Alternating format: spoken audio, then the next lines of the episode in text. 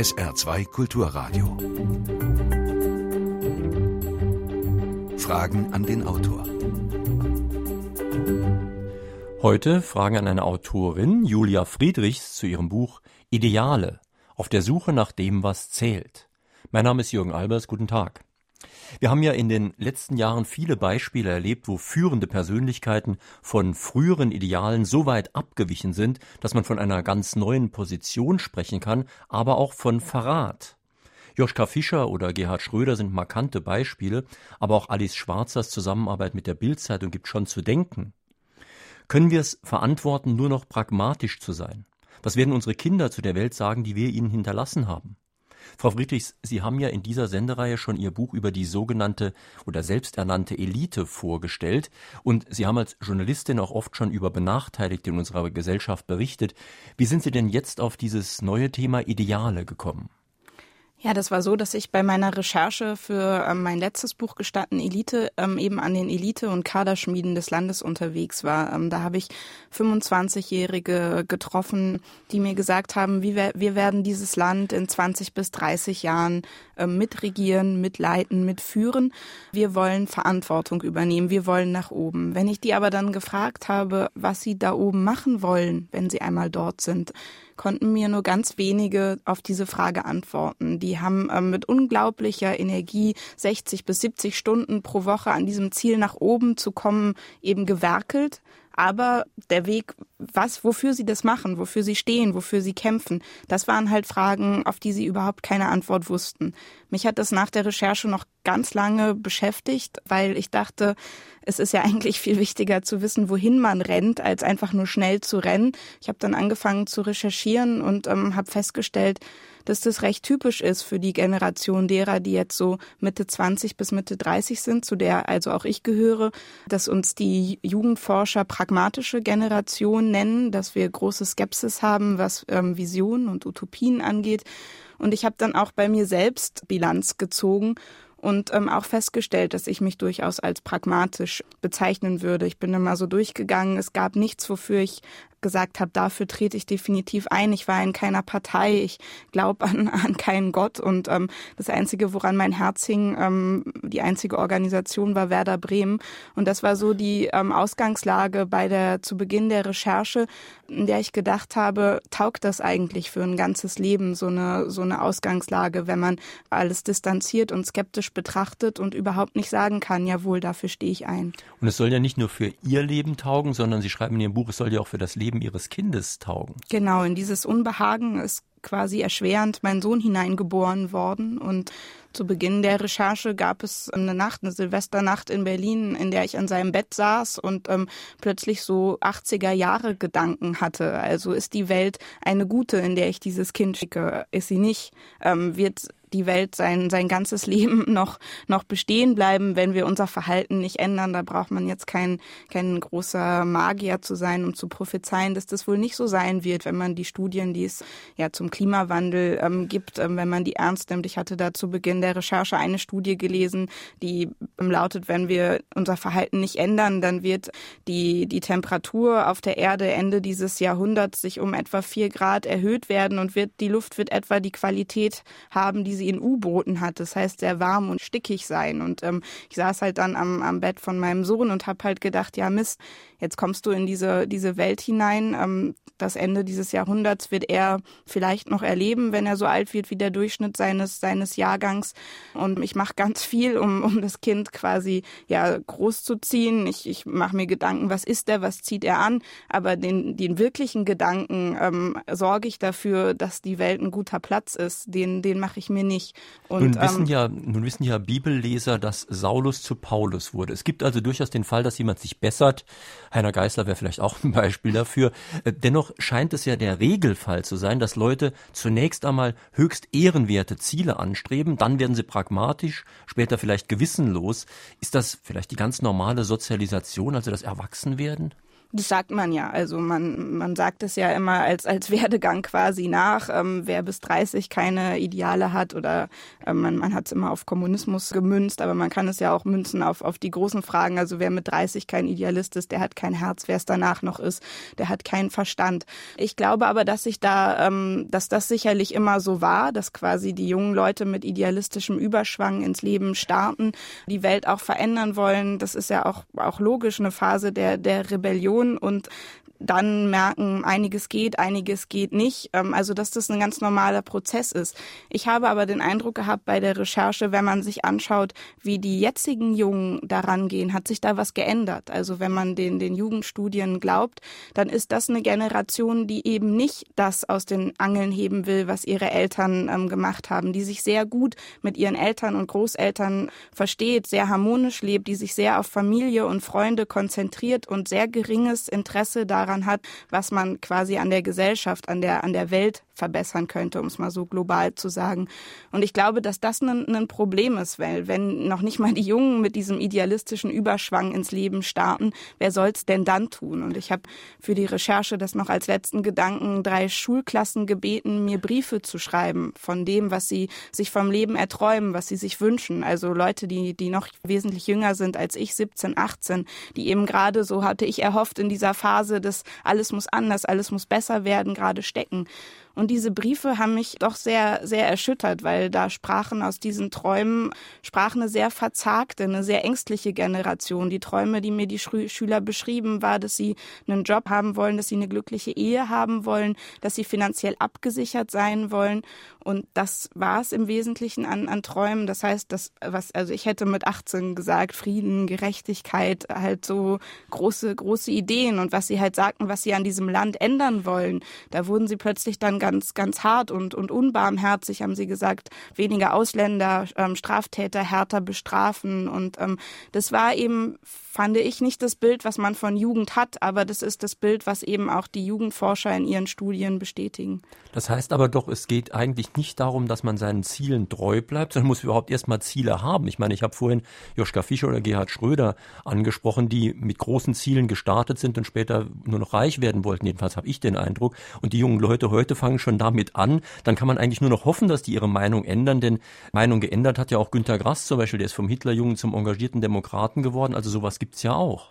Ja, klar gibt sowas. Und ich habe ähm, für die Recherche habe ich ja zum Beispiel mit Gerhard Schröder gesprochen, weil das jemand war, ähm, an den ich geglaubt habe, als ich 18 war. Das war meine erste Wahl. Ich habe damals gedacht, Mensch, der wird das Land sozial gerechter machen. Und ähm, man kann ihm heute ja mit gutem Grund vorwerfen, dass das nicht geklappt hat. Gerade in der rot-grünen Regierungszeit ist die Schere zwischen Arm und Reich auseinandergegangen. Man kann ihm vorwerfen, dass er sehr schnell ähm, nach dem Ausscheiden als, als Bundeskanzler zu Gazprom gewechselt ist.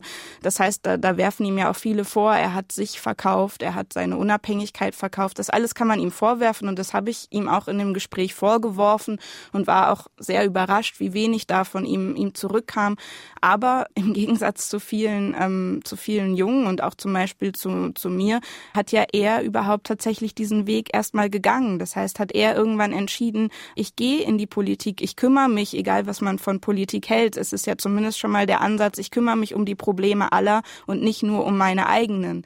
Und das war bei den Gesprächen so eine ganz schwierige Zwischenposition, weil ich finde, zum einen kann man gerade den rot-grünen Leuten, ich habe auch mit Retzo Schlauch gesprochen, der jetzt sehr zufrieden da saß und, und gesagt hat, ja gut, dann bin ich jetzt eben Wirtschaftsanwalt, ja gut, dann war ich eben im Aufsichtsrat von, von ENBW, auch wenn die Atomkraftwerke haben, ja gut, dann ist das nicht das, wofür ich mal stand, aber so ist halt das Leben, so nach dem Motto, was regst du dich auf? Also Leute, die mit einer sehr großen Selbstzufriedenheit sagen, dann habe ich eben das auch verraten, für das ich mal, mal stand. Retzo Schlauch meinte, wenn ich das Verrat nennen wollte, dann sollte ich das tun. Das heißt, es sind Menschen, denen kann man das mit gutem Grund vorwerfen, aber ich fand es halt eben auch schwierig aus der, aus der Generation der, der Jungen, die noch nicht mal das tun, eben diese Vorwürfe eben dann ganz offensiv zu starten, obwohl ich eben auch denke, dass diese Lebensläufe, die wir ja gesehen haben, uns auch diese Skepsis ähm, von äh, den Idealen gegenüber eingeimpft hat. Das heißt, wir haben ja also gerade ähm, die Leute, die so alt sind wie ich, gerade auch wenn man aus Westdeutschland kommt, wir haben ja eben an ganz vielen, die sich auch 68er nannten, gesehen, wie wenig sie das dann bis zu Ende ihres Lebens durchgezogen haben. Auf SR2 Kulturradio und D-Radio Wissen sprechen wir in Fragen an die Autorin mit Julia Friedrichs zu ihrem Buch Ideale, erschienen bei Hoffmann und Kampe, Preis 1999. Sie können sich mit Fragen an die Autorin an der Sendung beteiligen, indem Sie hier anrufen. Die Telefonnummer ist 0681, also die Vorwahl von Saarbrücken, dann 65100. Sollten Sie nicht durchkommen, können Sie eine Mail in die Sendung schicken, Fragen an den Autor mit Bindestrichen zwischen den Wörtern at sr-online.de. Hören wir den ersten Anruf. Meine Frage. Oskar Lafontaine ist ja in der letzten Zeit und vorher sehr oft belächelt und bemitleidet worden. Aber im Nachhinein konnte man doch feststellen, dass er sehr, sehr oft recht hatte. Was meinen Sie dazu? Ja, schwierige Frage. Also ähm, natürlich hatte Oskar Lafontaine in vielem recht, vor allem was den Finanzmarkt angeht. Ich glaube, da hatte er wirklich Ahnung.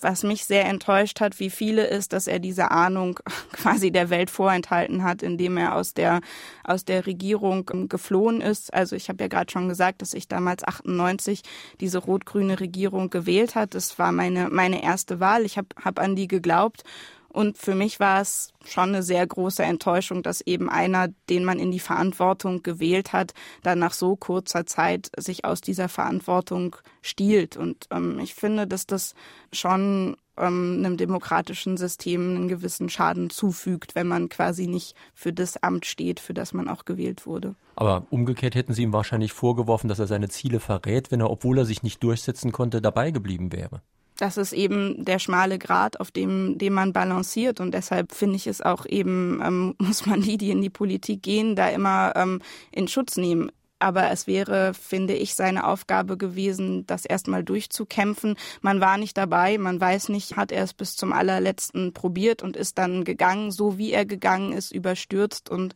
doch etwas beleidigt, würde ich sagen, dass er eben da auch großen Schaden angerichtet hat. Sie haben jetzt schon viel über Ihre Generation gesprochen, die aus meiner Sicht eine ziemlich junge Generation ist. Und ich habe schon ein gewisses Verständnis, wenn junge Leute, die es ja heute sehr viel unsicherer haben vom Arbeitsmarkt jetzt zum Beispiel, als wir es früher hatten, wenn die so fast spießige Ziele anstreben, wie ein bisschen Familie, ein bisschen was zu Hause haben und so weiter. Aber andererseits Sie schreiben so schön in Ihrem Buch, vielleicht reicht es, wenn man eine kleine Ecke im Leben hat, in der man friedlich sitzen kann. Und natürlich kann man das machen und natürlich reicht das erstmal, aber Bertolt Brecht hat ganze Dramen darüber geschrieben, dass es durchaus schön wäre, sich heraushalten zu können, aber man findet sich dann womöglich im Krieg wieder. Mutter Courage ist ja dafür nur ein Beispiel. Ja, das war ja auch der Weg meiner Recherche, dass ich ähm, von dieser Haltung dann abgerückt bin und abrücken musste auch durch die durch die Gespräche. Ich habe eben gedacht, ja gut, vielleicht ähm, täuschst du dich, vielleicht ist es die richtige Haltung, diese Ecke zu finden und man darf nicht mehr verlangen, man soll nicht mehr verlangen. Bin dann ähm, während meiner Recherche auf die Kaimaninseln gereist. Das ist eine, eine der größten Steueroasen. Habe da mit mit Wirtschaftsprüfern getroffen, mit jungen Menschen, mit Hedgefondsmanagern, einem, einem jungen Deutschen, der da sehr viel Geld verdient, indem er eben an den Börsen und Märkten auf alles auswettet, ähm, was es gibt und ähm, habe die getroffen, die dieses Prinzip auf die Spitze führen. Also die sagen, was willst du? Uns geht es gut, wir führen ein angenehmes Leben, wir verdienen Geld, wir sind hier auf dieser Insel. Ja gut, die ist eine Steueroase, wobei sie mich gebeten haben, das als steuerneutrale Region ähm, zu bezeichnen. Man könnte es auch als Steuerhinterzieherparadies bezeichnen. Genau, das ist es halt. Aber ähm, sie haben halt gesagt, ja, ähm, Verantwortung, Schuld, ähm, was soll das? Bleib uns weg mit diesen, mit diesen Vokabeln. Und da war es halt so, dass bei mir diese Haltung gekippt ist, dass ich gedacht habe, es geht nicht, dass man sich diese Ecke zurechtzimmert, dass man sich da es besonders angenehm macht, weil es ist halt keine taugliche, keine taugliche Haltung. Was bringt es, wenn ich meine, meine schöne, bequeme, gemütliche ähm, Ecke in der Welt habe und die restliche Welt fährt gegen die Wand? Das heißt, um diese Szene von Beginn am, am Bett meines Sohnes in der Silvesternacht zurückzugehen, was soll ich ihm in 30 Jahren sagen, mein Lieber, wir hatten ein ganz gemütliches gemütliches Leben, wir haben ganz gut Geld verdient, wir hatten eine, eine ganz nette Familie vielleicht, aber drumrum ist leider doch alles schiefgegangen.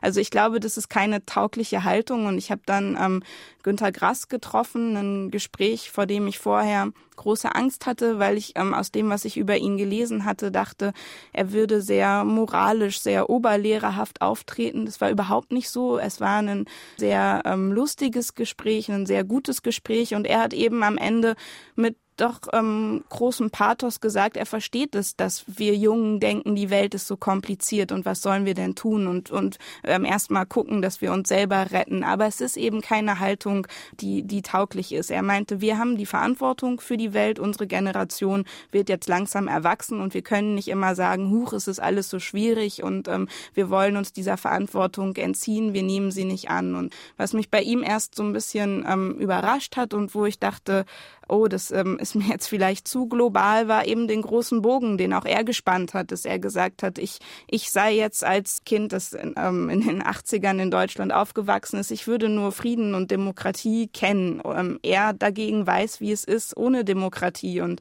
dass er meinte, dass meine Generation eben es vielleicht nicht gelernt hätte, diese Demokratie ausreichend zu schützen. Das sind Gedanken, vor denen man, finde ich, erstmal zurückschreckt, aber die mhm. deshalb ja nicht, nicht falsch sind. Sind schon einige Mails eingegangen. Hans Mehringer aus Bochum spricht zum Beispiel die Rolle der Vorbilder an. Und genau in diesem Sinne fragt auch Beatrix Wagner aus Queerschied, ob man nicht viel mehr die Alten rannehmen sollte, ob man den Alten nicht mehr Gehör in Presse und Rundfunk geben sollte, denn diese könnten ja ehrlicher auftreten, da sie nicht mehr um berufliche und öffentliche Stellung kämpfen müssen. Da gibt es ja einige Beispiele, so für zornige alte Männer vor allem. Ja, also ich glaube, das Defizit, dass man denen nicht genug Gehör findet, das kann man nicht beklagen. Ich glaube, man merkt ja in den letzten Jahren, dass da eine Sehnsucht zu sein scheint, dass man, dass man die Alten wieder hört. Also von Helmut Schmidt, Sie haben schon ähm, Geißler erwähnt. Das sind ja Leute, die durchaus ähm, häufig auftreten und die Welt einordnen. Ich glaube, dass daraus eben wirklich eine, eine Sehnsucht spricht, dass viele klar wissen wollen, ähm, wie, wie haben wir das einzuschätzen, dass, dass viele auch nicht mehr hinterherkommen kommen. Also dass die, die Ereignisse teilweise so, so schnell aufeinander folgen, dass, dass viele eben nicht das Gefühl haben, dass zum Beispiel die Regierung klar weiß, wofür sie steht und das auch deutlich macht und sagt, Leute, das ist unsere Position und ihr könnt euch entscheiden, ob ihr die richtig findet oder ob ihr die falsch findet, aber das ist schon mal unsere Position. Und ich glaube, diese, diese Sehnsucht, dass die Alten das, das einordnen, die, die macht halt deutlich, dass da ein Defizit ist. Ich finde es auch gut. Ich habe ja auch eben für die Recherche das, das Gespräch Gespräch mit, mit Günter Grass als sehr, sehr gut ähm, erachtet. Ich glaube halt nur, dass es nicht die alleinige Lösung sein kann. Das heißt, dass man nicht sagt, ja, wurschtelt so vor euch hin und wenn ihr 80 seid, dann ordnet ihr das alles ein, sondern dass es aus jeder Generation Vorbilder geben muss. Und ich habe deshalb bei der Recherche auch versucht, ähm, Leute zu treffen, die meiner Generation als Vorbilder taugen könnten oder die mir ganz konkret als Vorbilder taugen könnten und habe die auch gefunden. Also ich glaube, man muss nicht nur auf die Alten schauen. Hören wir noch eine telefonische Frage an die Autorin. Insbesondere bei Parteineugründungen spürt man stets die hohen Ideale und Visionen, seien es damals die Grünen oder heute die Piratenpartei. Je mehr Macht aber dazu kommt im Laufe der Zeit, umso mehr Ideale und Visionen werden entweder ganz ad acta gelegt oder sogar ins Gegenteil verkehrt. Zerplatzen Ideale also zwangsläufig, wenn sie auf die Realität prallen. Also ich glaube, dass das sehr häufig leider so ist, dass es aber nicht zwangsläufig sein muss. Ich habe im Gespräch ähm, Hans-Christian Ströbele getroffen, der für die Grünen Direktkandidat ähm, in Berlin ist und der, ähm, so hatte ich das Gefühl, einer ist, der sich tatsächlich treu geblieben ist. Er hat dafür sicherlich einen Teil der Macht aufgegeben. Das heißt, er ist von seiner Partei mal ähm, aufs Abstellgleis gestellt worden, als er nicht für den Afghanistan-Krieg stimmen wollte. Er ist, wenn man Joschka Fischers ähm, Memoiren liest, wird er von dem doch schon ähm, ganz hart beschimpft als Meister der grünen Selbstzerstörung. Das heißt, ich glaube, Idealisten äh, müssen das immer aushalten, dass die anderen ihnen eben das vorwerfen, dass sie weltfremd seien, dass sie nicht den Ruf der Zeit erkennen, dass sie sich querstellen. Aber ich glaube, dass es das eben gibt und dass es das auch bei denen gibt, ähm, die Macht haben. Und ähm, Hans-Christian Ströbler hat am Ende des Gespräches erzählt, wie er immer ähm, abends oft in seinem Büro da sitzt und in alten Akten blättert und schaut, was er vor 30 Jahren zu bestimmten Themen gesagt hat und das mit dem abgleicht, was er heute sagt und dass er meint, wenn er da eine Differenz feststellt, dass er dann zumindest zumindest versucht, die zu erklären. Und das war eben seine Mindestanforderung an die Politiker, an seine Mitpolitiker, dass er gesagt hat, man kann das ändern. Man kann auch sagen, Ideale, die ich hatte, die haben sich wirklich als nicht realitätstauglich herausgestellt. Oder ähm, ich versuche jetzt erstmal kleine Schritte zu gehen, weil ich am Ende glaube, dass ich dann bei meinem Ideal ankommen werde. Aber er hat gesagt, man muss es erklären. Man muss sich hinsetzen und man muss sagen, liebe Leute, die ihr mich gewählt habt, so und so stelle ich mir das vor und aus den und den Gründen habe ich meine Meinung geändert. Und er prangerte eben an, dass das viele nicht tun und sagt, dass das großen Schaden anrichtet, dass ähm, das Vertrauen in die Politiker dadurch schwindet und dass er äh, eben glaubt, ähm, wenn es so weitergeht, er sah, sah das als sich beschleunigenden Prozess, dass wir eben große Probleme bekommen würden, dass die Leute noch sagen, jawohl, bei der Demokratie ähm, mache ich wirklich mit vollem Herz mit.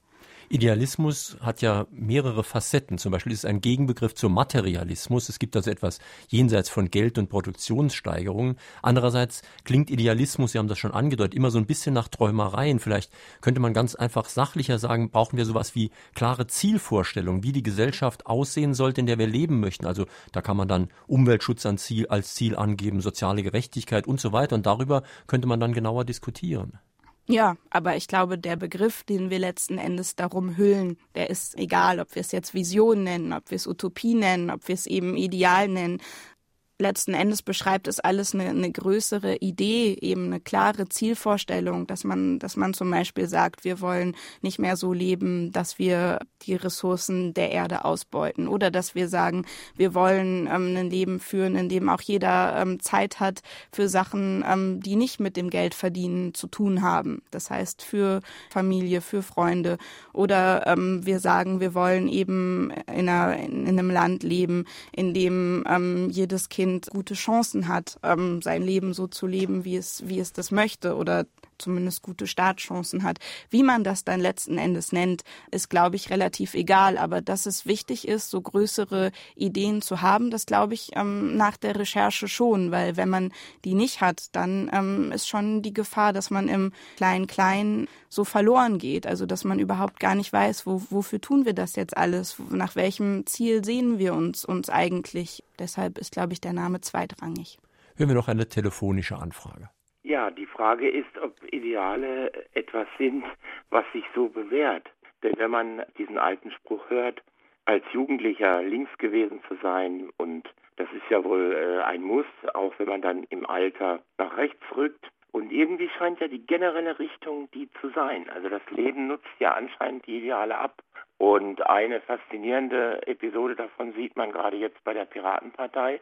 Die wird jetzt schon abgenutzt im Vorfeld, weil sie zu allem Stellung nehmen soll, wie das halt bei Parteien ist, auch zur Steuerpolitik, auch zur Verteidigungspolitik. Und ich denke, dass die Idealisten, die die Piratenpartei begründet haben, dass da ein Großteil abspringen wird, einfach weil das System sie verschleißt. Meinen Sie nicht? Ganz gut dazu passt eine Mail, die gerade gekommen ist aus Mackenroth von Gudelaloch. Sie meint, zwingen wirtschaftliche Erfordernisse Menschen nicht gegen ihre Ideale zu handeln. Ich denke hier zum Beispiel an Bankangestellte, die Menschen risikoreiche Finanzprodukte ohne Beratung verkaufen, eben weil die Bank bestimmte Verkaufszahlen als Ziel vorgibt. Das heißt, man wird abgenutzt sozusagen durch die Realität. Ja, das ist die ganz große Gefahr, diese Abnutzung durch die Realität und auch die echten Idealisten, die ich getroffen habe. Das waren vor allem zwei Frauen, die ich bei der Recherche getroffen habe.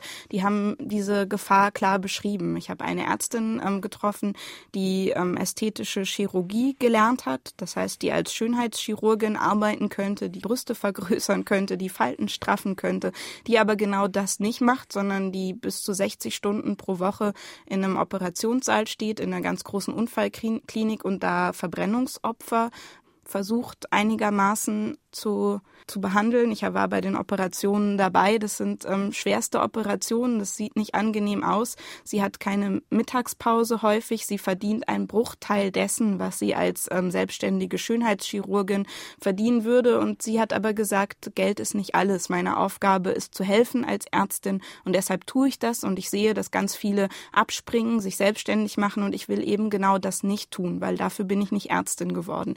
Das war eine Frau, die mich extrem beeindruckt hat, aber auch die sagt, ähm, dass sie, sie ist jetzt Anfang 30, dass sie natürlich die Gefahr sieht, dass sie das nicht, nicht immer durchhält, dass sie irgendwann doch sagt, Mensch, die anderen machen sich so viel einfacher. Warum machst du das eigentlich nicht? Das dass sie irgendwann auch nicht mehr, nicht mehr kann. Und ich glaube, dass die, ähm, die Lösung aber nicht sein darf, dass wir sagen, ja, so ist das, der Idealismus nutzt sich ab, sondern dass wir eben dahin kommen müssen, dass wir solche Leute schützen, dass wir sagen, ähm, das sind eigentlich die Leute, die wir brauchen. Das sind auch die Heldengeschichten, die wir erzählen müssen. Also mich stört es schon sehr, dass wir in den letzten Jahren eben andere Heldengeschichten häufig erzählt haben, von denen, die, die schnell zu viel Geld gekommen sind, von denen, die ein, strahlendes Leben in den Branchen geführt haben, die uns jetzt große Probleme machen, also in der Finanzbranche, in der Beratungsbranche. Ich finde, dass halt die Geschichten dieser Ärztin, dass das halt Geschichten sind, die, die wichtig sind, um anderen zu sagen, siehst du, es geht, einzelne Menschen können wirklich was ändern. Und dass wir aber da, dafür kämpfen müssen, dass die Leute Bedingungen vorfinden, wie sie ihrem Wunsch, mhm. so zu handeln, auch treu bleiben können. Das heißt, wir können eben doch dem Argument entgegentreten, man könne ja doch nichts machen, wie es immer so schön heißt. Und ich möchte Sie bitten, noch eine Heldengeschichte zu erzählen, die mich sehr beeindruckt hat. Sie schildern da einen Kindergarten, in dem so gut gearbeitet wird, dass die soziale Herkunft der Kinder dann wirklich vielleicht nicht mehr, keine Rolle mehr spielt, aber sie wird zumindest sehr stark ausgeglichen. Ja, das war ein Kindergarten in Ostdeutschland. Ähm, ich hatte die Kindergärtnerin am Abend, bevor ich den Kindergarten besucht habe, getroffen. Wir waren zusammen essen und sie hat mir erzählt, wenn Sie morgen in meine Gruppe gehen, das sind fünfjährige Kinder ähm, gewesen, werden Sie nicht erkennen, wer aus den Familien kommt, in denen die Eltern gar kein Geld haben und wer aus den Familien kommt, in denen es den Eltern besser geht. Der Kindergarten war in einer Plattenbausiedlung in dieser ostdeutschen Stadt. Es hatte über die Hälfte der Kinder lebte von Hartz IV IV. Das heißt, es war ein Kindergarten, der als problematisch bezeichnet werden muss. Und ich war für viele Fernsehreportagen in Kindergärten, in denen ähm, sehr viele Hartz-IV-Kinder sind. Und in der Regel hat man doch leider gerade so fünf, sechsjährigen schon angemerkt, wer es zu Hause nicht so gut hat.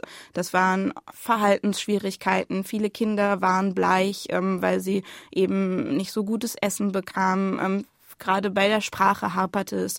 Und ich hatte ihr gesagt, ja, ähm, also ich habe hab ihr nicht geglaubt. Ich habe gedacht, das ist sie, sie redet es schön. Ich war am nächsten Tag an, in diesem Kindergarten und es war ein sehr rührender Moment, weil es war in dieser, in dieser nicht sehr ansehnlichen Plattenbausiedlung eine Oase. Den Kindern ging es gut. Ich habe dann geraten, ähm, wessen ähm, Eltern Arbeit haben und wessen Eltern nicht. Ich habe es nicht erraten können.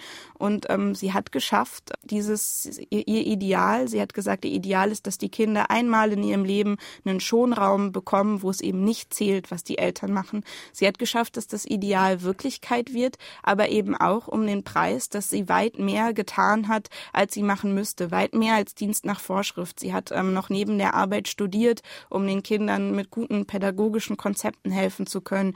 Sie hat ähm, Unterlagen mit nach Hause genommen. Sie ist in ihren Ferien mit den Kindern an die See gefahren, damit die mal das Meer sehen.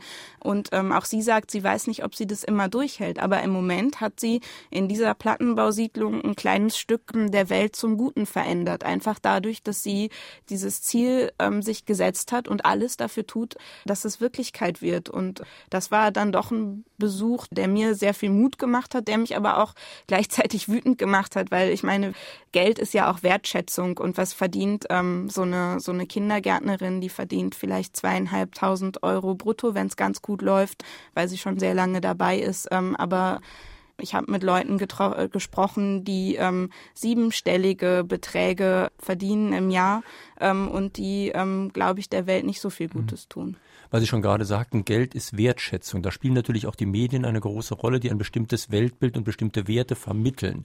Dazu passt gut eine Mail von Inge Käufer aus Saarbrücken. Sie schreibt, lohnt es sich noch zu arbeiten, wenn man mit der Beantwortung von ein paar Fragen, etwa bei Jauch, unter weniger als zwei Stunden eine halbe Million bekommt? Wo ist da die Leistung? Demnächst gibt es das Euro-Los, bei dem man europaweit noch viel, viel mehr als sonst gewinnen kann. Lockt so das Geld, lockt so die Illusion?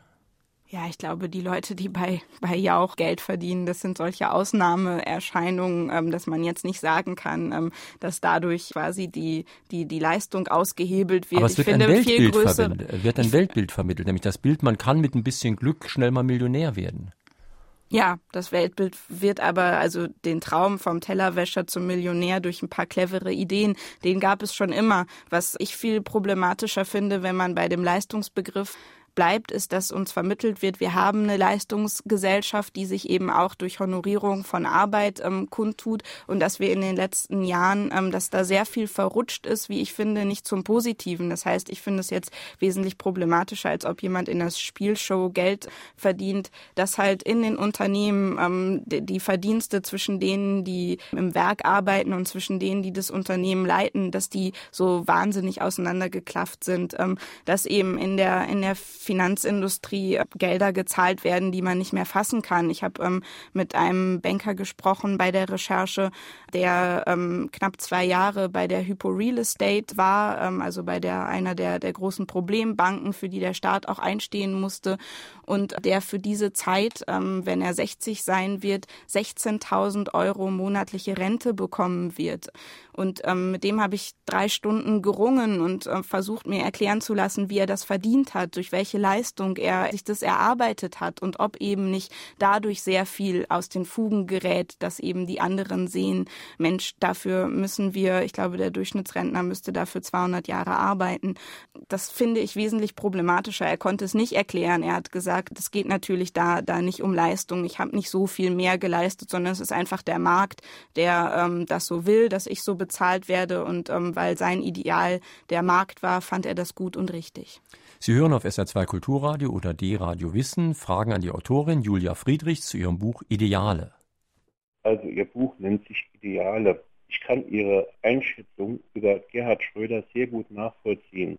Was ich nicht gut nachvollziehen kann, ist Ihre Einschätzung über Oskar Lafontaine. Ich glaube nicht, dass Oskar Lafontaine es sich so einfach gemacht hat und so ganz plötzlich umgeschwenkt ist, sondern dass vorher große Überlegungen vorausgingen.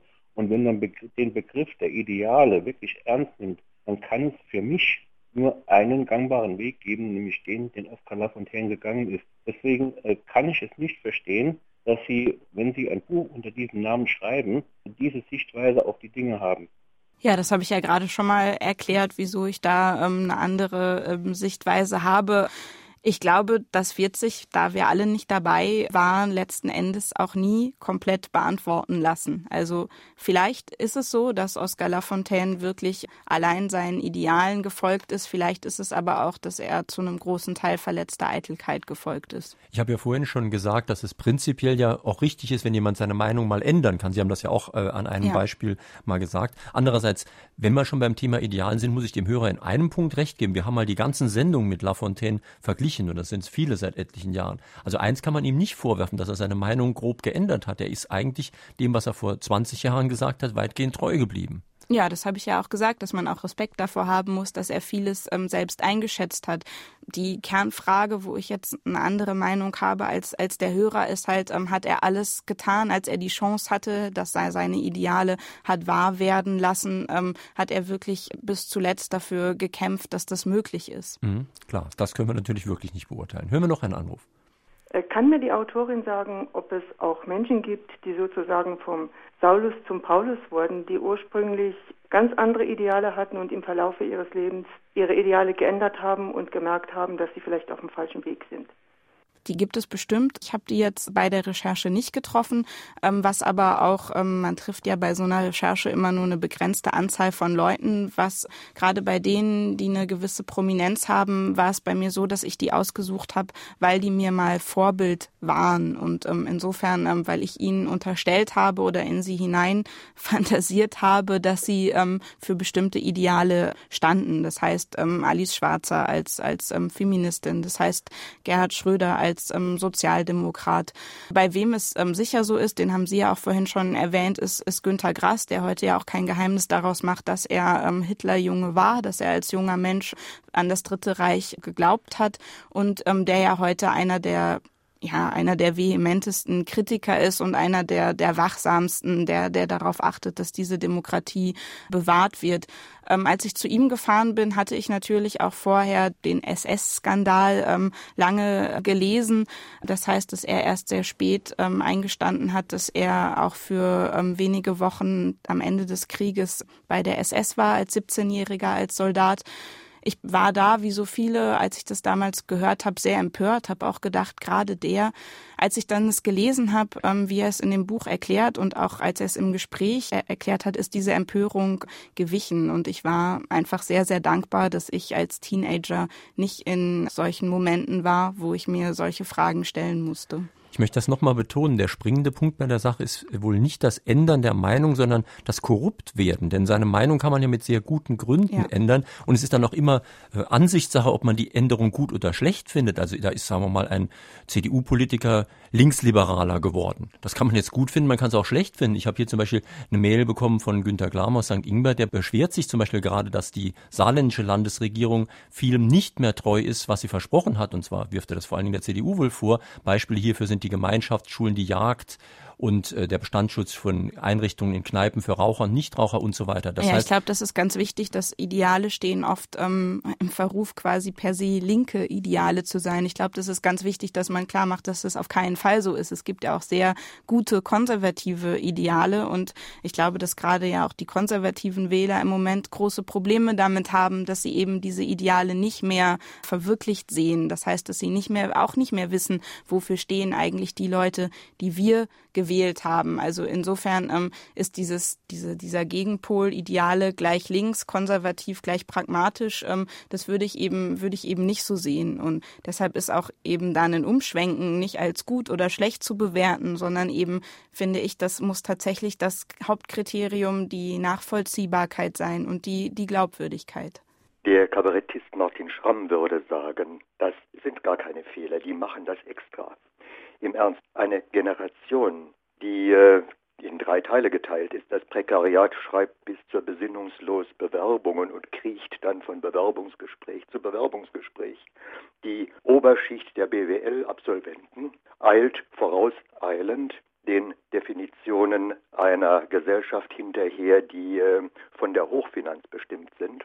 Und die gebildete Mittelschicht wird als Generation Praktikum im Wartestand gehalten. Ja, was sollen wir da noch an Idealen erwarten? Eine Revolution wäre fällig, aber wir wissen nicht mehr gegen wen.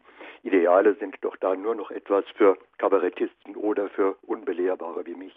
Ich glaube, dass die ähm, Situation, die Sie beschreiben, in vielem sehr, sehr treffend ist. Aber ich teile die Schlussfolgerung nicht. Ich glaube, dass noch sehr viel Spielraum da ist, gerade bei der, wie Sie gesagt haben, gebildeten Mittelschicht. Wir müssen nicht alles mitmachen. Wir können viel häufiger Nein sagen. Und ich finde es schon teilweise irritierend, wie wenig gerade die Jungen Nein sagen und wie viel sie mitmachen, eben aus der Sorge, dass sie keinen Teil ähm, also keinen Platz in der Gesellschaft bekommen ähm, wollen. Wie gesagt, ich verstehe diesen Druck und ich verstehe diese Sorge, aber der Punkt ist, dass, dass wir die Verantwortung für diese Gesellschaft mittragen und dass wir diejenigen sind, die, wenn uns das alles nicht gefällt, dass ein Teil ähm, Bewerbungen schreibt bis zum geht nicht mehr und trotzdem keine Chance bekommen, dass es ganz viele gibt, wo klar ist, dass sie ihre Chancen mehr und mehr und mehr bekommen werden. Das heißt, die, die oben sind und denen die Position in der Gesellschaft vererbt wird, was sich, was sich weiter verschärft, also dass die Teilung, dass die, dass die weiter fortschreitet. Wenn das alles so ist, dass uns das in der Mitte nicht gefällt, dann haben wir verdammt nochmal die Verantwortung, ähm, da was gegen zu ändern und es eben nicht nur zu beklagen. Und ich teile eben die Einschätzung nicht, dass gerade die Jüngeren gezwungen sind, alles mitzumachen, sondern ich glaube, dass da tatsächlich noch Spielräume wären, aufzustehen und ähm, manchmal auch Nein zu sagen. Wobei Sie natürlich auch selbst beschreiben an Ihrem eigenen Beispiel, wie schwer es oft ist, ja. mit auch nur kleinen guten Vorsätzen. Sie schreiben zum Beispiel, dass Sie sich mal vorgenommen haben, nur bei Unternehmen einzukaufen, die nach Tarif zahlen. Oder Sie haben sich vorgenommen, ich fliege nicht innerhalb Deutschlands, sondern ja. nutze da eben die Bahn. Auch das, diese kleinen Sachen sind schon schwer. Ja, aber es klappt ja auch. Also ähm, es ist zwar schwierig, also es ist halt logisch, dass einem das nicht ähm, vor die Füße fällt. Und es ist vor allem schwierig, finde ich, weil man immer denkt, es bringt ja vielleicht doch nichts und so. Aber inzwischen, ich mache das jetzt seit fast zwei Jahren. Sie haben gerade beschrieben, dass, dass ich so Punkte auf Listen schreibe, dass ich halt versuche, diese ganzen Sätze, die ich zu Beginn meiner Recherche im Kopf hatte, mit eigentlich müsste man, also eigentlich müsste man sein Verhalten ändern, dass ich versuche, die Stück für Stück tatsächlich Realität werden zu lassen. Das heißt, das ist was, was mir Günther Grass als Idealismus der kleinen Schritte nahegelegt hat. Ähm, er hat als Beispiel da die, die Schnecke genannt, die langsam vorwärts kriecht, die aber auch vorwärts kommt. Und natürlich ist es nicht einfach. Und natürlich fluche ich manchmal, wenn ich ähm, neuneinhalb Stunden im Zug sitze und ähm, von Berlin nach Ravensburg fahre und denke, Mensch, das hättest du auch einfacher haben können. Aber ähm, gleichzeitig merke ich, dass einem das eine Sicherheit gibt, wenn man sagt, ja gut, ich mache aber Sachen, weil ich die wichtig finde, weil ich die richtig finde. Ich weiß, das wird die Welt nicht aus den Angeln heben, aber ich versuche an einer ganz kleinen Ecke was zu ändern. Das heißt, es ist eine Dosis, ähm, die, glaube ich, jeder verträgt. Das ist eine Dosis, die jeder, die jeder verkraftet. Und ähm, ich glaube, dass es letzten Endes doch was bringt. Und ähm, eine mhm. Sache, die ich zum Beispiel geändert habe, ich war als Schülerin häufig auf Demonstrationen, weil ich finde, das ist ein ganz gutes Mittel, als Bürger seine Meinung kundzutun, habe dann nie wieder demonstriert, bis ich halt mit der Recherche begonnen habe und mir als Punkt überlegt habe, ähm, ich finde es eigentlich nicht gut. Ähm, ein ganz großer Teil meiner Generation geht nicht mehr auf Demonstrationen, ähm, mehr als zwei Drittel. Ich finde es eigentlich nicht gut, weil ich das okay finde, dass auch die Bürger mal sagen, dafür stehen wir ein. Inzwischen finde ich es eher komisch, wenn ein Thema ansteht, ähm, was mir wichtig ist, wenn ich nicht auf die dazugehörige Demonstration ähm, quasi mhm. gehe. Und insofern glaube ich, dass man das Verhalten, sein Verhalten einfach ändern kann. Genau, ähm, das dauert und es ist, es klappt nicht alles. Ähm, auch ich habe von diesen, ich glaube, es sind zwölf Punkte, ähm, bin ich zumindest an einem Punkt restlos gescheitert, aber die anderen Punkte, die laufen und eigentlich mhm. ähm, läuft es damit ganz gut ist gerade eine etwas kritische Mail von Norbert Süß aus Chemnitz eingegangen. Er fragt, wie steht die Autorin zur Bild-Zeitung? Wie steht dazu ihr Axel Springer Preis 2007? Klingt nicht ideal, oder? Nee, ist es auch nicht. Und ich ähm, stehe sehr kritisch zur Bild-Zeitung. Ich habe das auch in dem Buch geschrieben, dass ich sie, dass ich sie nicht lese, dass ich sie nicht kaufe, dass ich deshalb sehr ähm, verwirrt war, als Alice Schwarzer, an die ich geglaubt habe, für die Werbung gemacht habe. Ähm, trotzdem habe ich diesen Axel Springer Preis damals angenommen, weil ich mich gefreut habe, weil ich mich geehrt gefühlt habe, weil es dafür Geld gab und weil ich glaube, ähm, dass jeder letzten Endes bereit ist, gegen ähm, Ruhm und Ehre zumindest verführbar zu werden. Und ähm, Sie schreiben im Buch aber auch, dass Sie nicht gerade stolz auf sich sind in der Beziehung, weil ein anderer Autor, der auch einen Preis bekommen hat, in der Dankesrede ziemlich, ähm, wie soll ich sagen, ziemlich kritisch oder geradezu unhöflich geworden ist, während Sie sich nicht getraut haben, wie Sie schreiben. Genau, also getraut habe ich mich beim Axel Springer Preis war ähm, letzten Endes drumherum alles, alles in Ordnung. Wir, ähm, das ist ein ganz renommierter Preis für junge Journalisten und Axel Springer macht ja auch wesentlich mehr als, als nur die Bild-Zeitung. Ich habe aber einen anderen Preis noch bekommen, den Ludwig-Erhard-Preis. Und da wurde eine, eine Rede gehalten während der Preisverleihung. In dem Film hatten wir eine Hartz-IV-Familie porträtiert. Und in, dem, in der Rede, ähm, in der Lobesrede wurde gesagt, wir hätten gezeigt, wie sich Leute in der sozialen Hängematte bequem machen. Das heißt, wie Leute auf Kosten des Staates leben. Wir dachten ähm, oder waren überzeugt, das hätten wir gerade nicht gezeigt. Auch viele, die den Film besprochen haben, haben gesagt, dass diese Familie mit sehr viel Respekt dargestellt worden sei. Auch die Familie fand das so. Das heißt, dieser Lobredner hatte was gesagt, was ich absolut falsch fand und ähm, sowohl beleidigend der Familie vor allem gegenüber als auch uns als Autoren. Ich habe mich trotzdem nicht getraut, in dem Moment aufzustehen und was zu sagen. Und ähm, ich habe für die Recherche Ingo Schulze getroffen, den Schriftsteller, der ähm, mal den Eon-Preis den, den, oder den Thüringer Literaturpreis bekommen sollte, der von Eon gestiftet wurde und der den nicht angenommen hat, sondern der zu der Preisverleihung gefahren ist und dort bei der Gala gesagt hat, ich nehme diesen Preis nicht an, weil ich möchte eben nicht von Eon ähm, gekürt werden, sondern wenn das Land Thüringen mich küren will, sollen sie es gefälligst selbst bezahlen und es nicht eine Firma sponsoren lassen. Und ich will kein Werbeträger werden.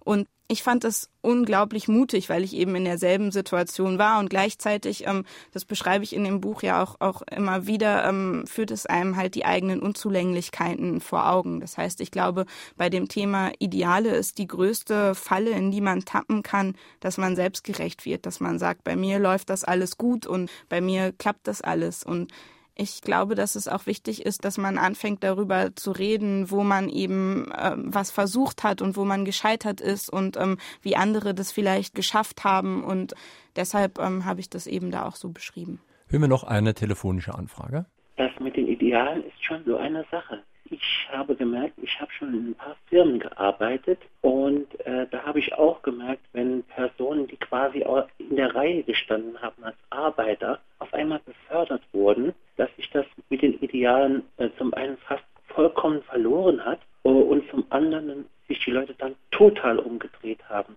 Also ich möchte äh, bemerken, dass das nicht nur im Großen so ist, sondern auch im Kleinen. Ja, da gebe ich Ihnen absolut recht. Ich glaube, das ist, ähm, das ist im Kleinen so. Ich habe das ja auch gerade quasi bei mir selbst ja beschrieben. Also ich glaube, die Kombination aus Anerkennung und Geld, ähm, die macht halt sehr, sehr verführbar und man sieht das, wenn man dazu recherchiert, warum versagen zum Beispiel Führungskräfte, warum ähm, versagen Manager. Ähm, da ist oft ein Grund, ähm, dass die sich mit einem mit einem Kreis von Leuten umgeben haben, die eben immer Ja sagen, die immer alles mitmachen. Smoothlinge wird das manchmal in der in der Literatur genannt. Also welche, die so ganz weich, ganz sanft immer das tragen, was der Chef macht, was der Chef sagt. Und natürlich kann man dann eben nicht nur sagen, dass der, der Chef, wenn er quasi sich fehlbar haltet, wenn er, wenn er sich so verhält, dass es falsch ist, dass er teilweise sogar kriminell wird, ähm, dass der seinen Idealen nicht treu, nicht treu geblieben mhm. ist, sondern natürlich auch die ganzen anderen drumrum, die nicht Nein gesagt haben und die nicht mhm. Stopp gesagt haben. Und ähm, ja, deshalb glaube ich, dass das ähm, natürlich nicht nur die da oben ähm, betrifft. Ich hatte dieses Gefühl eben auch auf den Kaimaninseln, als ich mich extrem empört habe über den Hedgefondsmanager, der erzählt hat, wie er, wie er Geld damit verdient, dass er eben auch auf Nahrungsmittel wettet, dass er auch auf Rohstoffe wettet. Und ich glaube, es ist richtig, sich darüber zu empören. Es ist aber auch sehr einfach, weil ich glaube, wir alle äh, das im Kleinen eben auch machen. Wir, wir sagen, ähm, ja, ich finde Schwarzarbeit auch schlecht, aber ähm, das ist so kompliziert, die Putzfrau ähm, anzumelden. Wir sagen, ich finde die Abwrackprämie auch nicht richtig, aber wenn die gezahlt wird, dann nehme ich die halt mit, um ähm, mir ein neues Auto quasi ähm, zu leisten. Und ähm, deshalb betrifft dieses Thema, ist man dem treu, für das man ähm, mal angetreten ist, längst nicht nur die da oben. Die haben es quasi nur so schwer, weil die sich sich von uns das auch noch ständig anhören müssen. Werden wir mal noch ein bisschen konkreter, da ist eine Mail aus Schmelz eingegangen und da wird äh, darauf hingewiesen, dass ja die Dorfpolitik eigentlich ein guter Einstieg sein könnte, denn die ist überschaubar, aber was da beobachtet werden kann, ist eben auch oft abstoßend und desillusionierend. Also wo können junge Menschen dann überhaupt noch einsteigen, wenn man sozusagen auf der kleinsten, der kommunalen Ebene schon enttäuscht wird? Ja, ich glaube, man muss zum einen nicht Berufspolitiker werden oder eben auch überhaupt Politiker zu werden, ähm, um sich zu engagieren. Ich glaube, es gibt sehr viele ähm, Modelle dazwischen. Das heißt, man kann Petitionen unterschreiben, man kann ähm, demonstrieren gehen, man kann sich bei Nichtregierungsorganisationen engagieren, man kann sich auch punktuell engagieren. Also ich engagiere mich seit der Recherche zum Beispiel ähm, bei einer Organisation, die eine Gegenlobby ähm, gegen die Finanzindustrie bilden will. Das heißt, die dafür sorgen will, dass wir mehr Informationen bekommen. Und ähm, da gibt es ja ganz, ganz viel vielfältige Möglichkeiten. Und es wäre schon gut, ähm, wenn man sich da zumindest einen paar rauspickt. Das heißt, ähm, was ich immer zu Anfang meiner Recherche hatte, war diese Sehnsucht nach dem großen Wurf, nach der großen Wahrheit, dass ich gedacht habe, mein Pragmatismus, den werde ich jetzt nur los, wenn ich das Gegenmodell finde. Und ähm, ich bin, habe halt gemerkt, dass das wird nichts. Da ist meine Skepsis, mein eben zu groß, dass ich sage, ja, Politik, das kannst du nicht machen. Da findest du eben vieles so abstoßend. Ähm, ich ähm, habe das als Jugendliche mal mal probiert und fand es auch keine gute Erfahrung. Wenn aber dann die Lösung ist, dann mache ich gar nichts, ähm, glaube ich, dass das die falsche Lösung ist, sondern ich glaube, dass es halt noch wirklich Dutzende Möglichkeiten dazwischen gibt und geben kann und ja. dass es sehr gut wäre, wenn man davon welche wählt. Hören wir noch einen Anruf? Kann ich einem solchen Maß an Gleichgültigkeit begegnen? Wie zum Beispiel, wenn ich äh, Freunden, Bekannten, auch jungen Menschen sage, ich kaufe nur noch Schokolade, Kakao, Kaffee aus fairem Handel, ich kaufe keine Rosen, die aus Kenia stammen, ich verhalte mich umweltbewusst nach allen Möglichkeiten, ich möchte ein gutes Gewissen haben, auch der nachfolgenden Generation gegenüber. Das heißt, den Enkelkindern sagen, ich habe getan, was ich konnte in dieser Welt. Und einmischen tun sich im Übrigen auch die Alten. Und zwar das Team 50 Plus von Greenpeace geht sehr viel auf die Straße informiert aber wir begegnen so vielen Menschen, die einfach sagen, das interessiert uns nicht, das ist uns egal. Ich werde dann so aggressiv und da möchte ich von der Autorin mal gerne wissen, wie kann man solchen Menschen begegnen, um nicht mutlos zu werden, weiterzumachen?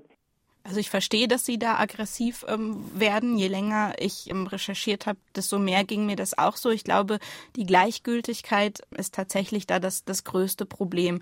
Ich finde es sehr gut, wenn, wenn man merkt, da hat jemand eine andere Position, mhm. dann kann man kämpfen, dann kann man streiten. Wenn jemand einfach mit den Schultern zuckt und sagt, das ist mir alles egal, dann kann man gar nichts. Und ich glaube, dass das eine sehr verbreitete ähm, Position ist. Mhm. Ähm, das Einzige, was, glaube ich, ja, einen animiert, nicht, nicht, nicht aufzugeben, ähm, ist das, was ich vorhin schon gesagt habe, dass ich wirklich verlange, dass solche Geschichten von, von Menschen, die sich engagieren, auch wirklich als Positivgeschichten erzählt werden und dass die sich nicht noch gefallen lassen müssen, als Gutmenschen zum mhm. Beispiel mhm beschimpft und belächelt zu werden. Wir sprechen in Fragen an die Autorin heute mit Julia Friedrichs zu ihrem Buch Ideale, erschienen bei Hoffmann und Kampe, Preis 19,99 Euro. Und drei, die sich mit einer Frage an der Sendung beteiligt haben, bekommen das Buch demnächst vom Verlag zugeschickt. Heute sind das Gisela Brill aus Lebach, Marc Philipp aus Schöneck bei Frankfurt und Norbert Süß aus Chemnitz. Noch eine Frage bitte. Ich möchte die Autorin fragen, ob sie auch mit Alice Schwarzer gesprochen hat oder es zumindest in Erwägung gezogen hat, die meiner Meinung als Ikone des Verrats und der Frauenbewegung steht. Durch die Zusammenarbeit mit der Bildzeitung tiefer absteigen geht das noch.